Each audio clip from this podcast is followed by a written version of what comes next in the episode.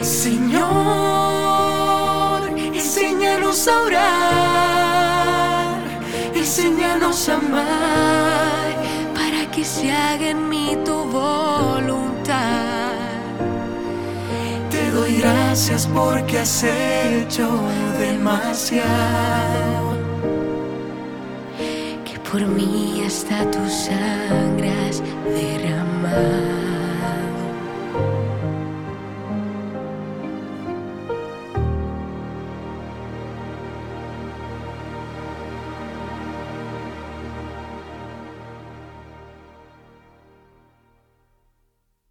Mis queridos peregrinos, buenos días.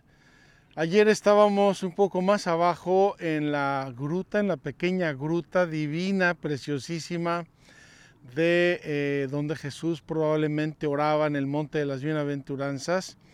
Y hoy estamos en el Monte de las Bienaventuranzas, que ven aquí detrás de mí, y aquí el mar detrás de mí. Es un lugar espectacular, nada más que hace muchísimo calor, no sé por qué hace tanto calor aquí quiero mostrarles con mi super mapa tecnológico dónde estamos, a ver si lo logramos. Eh, prácticamente estamos en el mismo lugar de ayer. Aquí está el mar de Galilea, forma de corazón. Aquí está Magdala, hemos venido hacia el norte, cinco minutos de auto. Y este es el mar, este es el monte de las bienaventuranzas. Aquí está Cafarnaún, aquí está Genezaret y aquí está Tabga. Estamos apenas, apenas unos 100 metros más arriba, no de altura, sino de distancia, 100, 200 metros más arriba de donde estuvimos ayer, hablando de la oración de Jesús. Hoy vamos a hablar de que Jesús nos enseñó a orar, expresamente nos enseñó a orar, y además Jesús escuchó la oración de quienes le pidieron cosas. Vamos a seguir en esta parte de la oración, en la revelación de la oración, en la plenitud de los tiempos.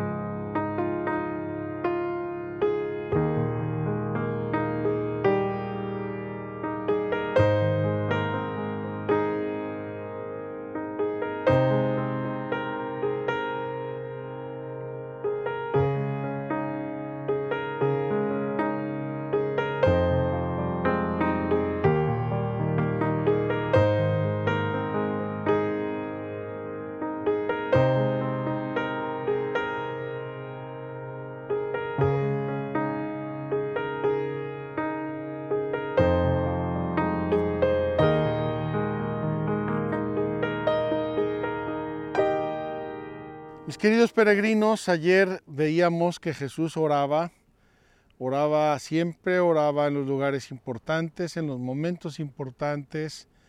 Eh, él transparentaba que estaba siempre en contacto amoroso, obediente y filial con Dios Padre. Pero Jesús también nos enseña a orar. Y aquí el catecismo nos pone dos o tres frases fuertes al inicio de este párrafo 2607. Con su oración Jesús nos enseña a orar. Primero, la enseñanza fundamental de Jesús sobre la oración no son lecciones, es su ejemplo. El camino teologal de nuestra oración es su propia oración al Padre. Él es nuestra oración. Jesús es nuestra oración. Es a través de Él que nosotros llegamos al Padre y el Padre viene a nosotros. Acuérdense aquella pregunta, muéstranos al Padre y nos basta. Felipe, Felipillo, ¿tú no te has enterado de que el Padre está en mí y yo estoy en el Padre? Jesús es nuestro camino a Dios Padre.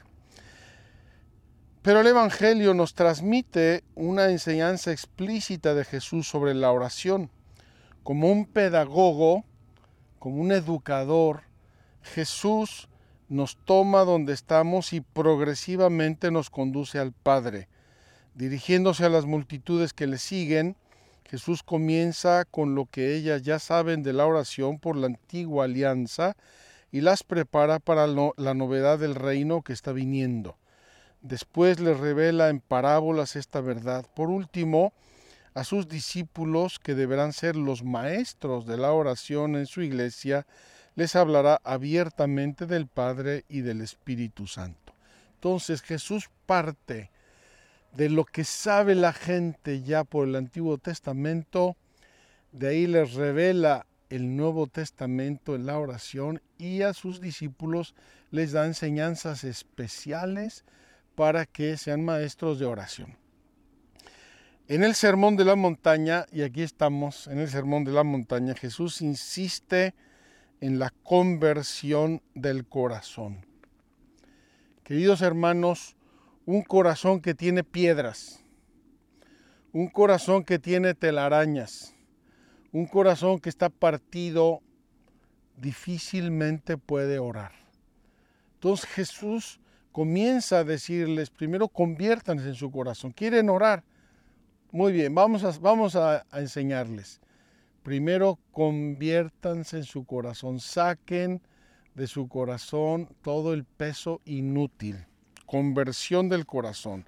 Y eso pasa por la reconciliación con el propio hermano, el amor a los enemigos, la oración por los perseguidores. Orar en lo secreto, lo veíamos ayer con el ejemplo de Jesús en la gruta. Orar en lo secreto, no gastar muchas palabras. No se trata de palabrerías, de discursos, no se trata de impresionarnos a nosotros mismos con frases bonitas perdonar desde el fondo del corazón al orar, la pureza del corazón. La impureza es enemiga de Dios y por lo tanto es enemiga de la oración y la búsqueda del reino. Esta conversión se centra totalmente en el Padre, es lo propio de un hijo. Queridos hermanos, si Dios ve nuestro corazón en lo secreto, no hay cosa que se le oculte. No intentemos engañarnos, no hay nada que se oculte a Dios. Si no logro calentar mi habitación en el invierno y tengo la ventana abierta, soy un incongruente. Hay que cerrar la ventana, hay que sigilar, hay que sellar las fisuras, porque si no se me mete el viento y aquello nunca se calienta. Luego viene la fe. Decidido así el corazón a convertirse, aprende a orar en la fe.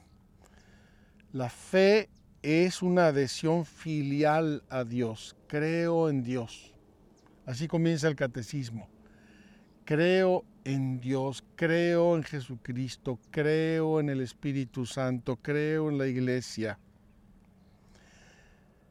La fe es una adhesión filial a Dios, más allá de lo que nosotros sentimos y comprendemos, se ha hecho posible porque el Hijo amado nos abre el acceso al Padre. Pues pedirnos que busquemos y que llamemos porque Él es la puerta y Él es el camino, la fe. Entonces, conversión, fe. Luego una audacia. Les decía yo ayer cómo Jesús se refiere a su padre en la antes de la resurrección de Lázaro, tú siempre me escuchas y ahora no me vas a dejar de escuchar. Una cierta audacia filial. Del mismo modo que Jesús ora al Padre y le da gracias antes de recibir sus dones, nos enseña esta audacia filial. Todo cuanto pidáis en la oración, creed que ya lo habéis recibido. Cuando yo pido y lo pido con fe, lo pido con abandono y lo pido con confianza, tengo que creer que se da. Tal es la fuerza de la oración. Todo es posible para quien cree. Con una fe que no duda, tanto como Jesús se entristece por la falta de fe de sus paisanos de Nazaret y la poca fe de sus discípulos, así se admira de la fe del centurión romano y de la cananea y de la hemorroísa. El corazón de Jesús, que es el corazón del Hijo Eterno de Dios, percibe inmediatamente cuando hay fe y cuando no hay fe. Dios tiene este, este, esta este posibilidad de percibir si llego con fe o no. Siguiente punto es la sumisión filial a la voluntad de Dios. Yo no puedo ir con Dios y pedirle que me dé lo que me dé la gana, menos, menos todavía cosas malas o negativas. La oración de fe no consiste solamente en decir Señor, Señor, sino en disponer el corazón para hacer la voluntad del Padre. Jesús invita a sus discípulos a llevar a la oración esta voluntad de cooperar en el plan divino. Una de las peticiones del Padre nuestro, lo vamos a ver, es que se haga tu voluntad en la tierra como en el cielo. Que se haga la voluntad de Dios, que nosotros seamos dóciles servidores de la voluntad de Dios. La vigilancia. En Jesús el reino de Dios está próximo. Llama a la conversión y a la fe, pero también a la vigilancia. En la oración el discípulo espera atento a aquel que es y que viene. En el recuerdo de su primera venida en la humildad de la carne y en la esperanza de su segundo advenimiento en la gloria. En comunión con su Maestro, la oración de los discípulos es un combate y velando en la oración es como se no se cae en la tentación. Vigilad y orad para no caer en la tentación, les va a decir Jesús a sus discípulos en Getsemaní, porque el espíritu está pronto, pero la carne es débil. Jesús nos está revelando que hay una fractura en el ser humano. El espíritu está pronto, la carne es débil. Quisiera, pero estoy débil, pero caigo, pero flaqueo. Y eso se resuelve con la vigilancia y la oración, que son dos aspectos, dos caras de la misma moneda. San Lucas nos ha transmitido tres parábolas sobre la oración. El amigo inoportuno, la viuda importuna y el fariseo y el publicano. Tres parábolas enteras sobre la oración donde Jesús nos, nos, nos pide, nos suplica que seamos fuertes y vigilantes e insistentes en la oración, inoportunos si hace falta.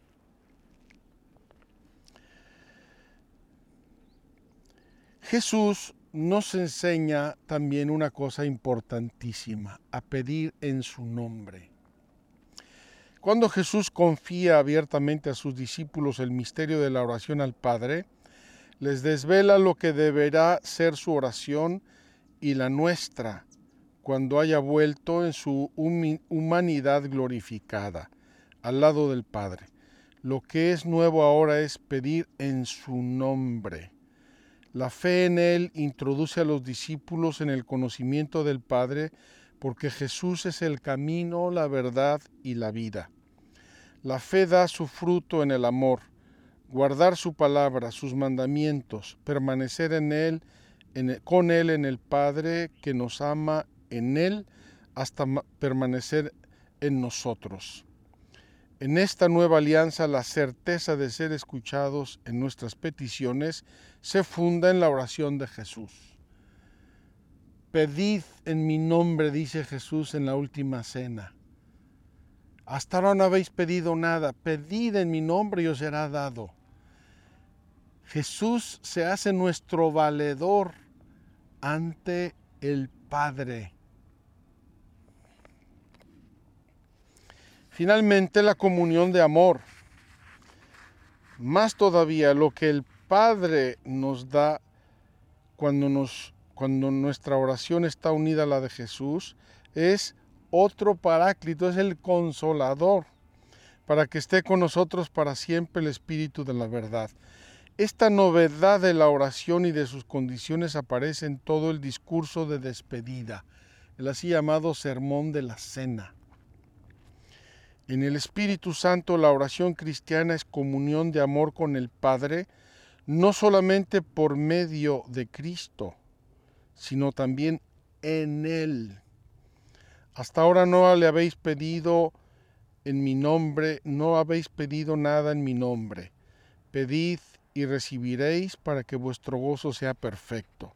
Es decir, la comunión, la oración, imagínense de Abraham, de Moisés, de Elías, ahora en Jesús se nos revela como una comunión de amor con el Padre, en una estar en Cristo en la intimidad del Padre. Y nos asegura que será escuchada si la hacemos con fe, si la hacemos con insistencia. Último párrafo, vemos en los evangelios que Jesús escucha la oración. El corazón de Jesús no es insensible a los gritos de los ciegos en eh, Jericó. El corazón de Jesús no es insensible ante la viuda de Naín. El corazón de Jesús no es insensible ante los que lloran y sufren. No es insensible ante los que tienen hambre. El Evangelio de muchas maneras nos enseña que Jesús, verdadero Dios y verdadero hombre, escucha siempre nuestra oración.